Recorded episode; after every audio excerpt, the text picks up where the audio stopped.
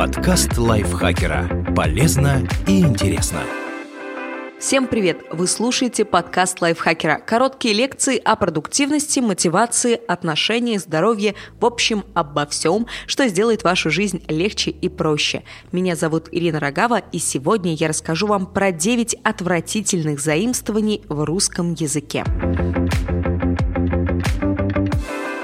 Иногда иностранные слова только портят нашу речь, особенно если у них есть русский аналог. Заимствование – это процесс усвоения языком слова или выражения из другого языка.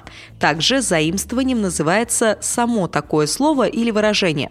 Процесс принятия одним языком лексики из другого языка – это явление иногда называют ассимиляцией – всегда был и будет окружен спорами, которые разжигают борцы за чистоту речи. Кстати, о чистоте. В 1970 году американский филолог Эйнер Хауген предложил понятие экологии языка, описывающее взаимоотношения самого языка и его окружения. Если следовать утверждениям ученого, становится очевидно, что отрицать необходимость заимствований глупо, ведь они являются неотъемлемой частью развития и совершенствования языка. Однако все хорошо в меру. Есть слова с уникальным лексическим значением, взятые в бессрочный лексический прокат, которые не имеют и не должны иметь аналога в русском языке.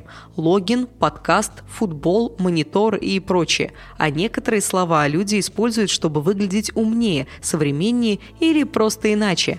В этом выпуске мы постараемся разобраться, почему на деле это смотрится нелепо.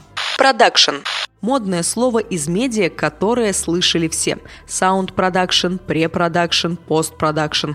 Термин используется в индустрии кино, музыки, программирования и многих-многих других. Недостаток лексемы в ее ненужности, поскольку до сих пор не ясно, чем не угодило слово «производство». Спич. Толкнуть внятный спич может каждый, а вот грамотная речь доступна не всем. Handmade. Если назвать милую вязаную шапочку словом handmade, она не перестанет греть, но звучать будет не очень по-домашнему. Подумайте об этом. Фидбэк.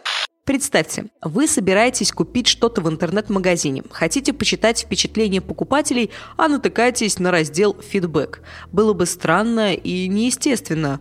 Пока подобного я не видела, но маркетологи уже настолько часто употребляют это слово даже в общении с клиентами, основанно на личном опыте, что его появление в письменном виде не за горами.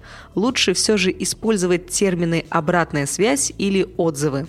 Фейс Просто подскочим, посветим фейсом. Кажется, люди, которые говорят фейс вместо лицо, общаются именно так. Ремарка о слове фейс-контроль – это цельный термин, который имеет право на существование в таком виде, поскольку он несет уникальное значение и не имеет аналогов в русском языке.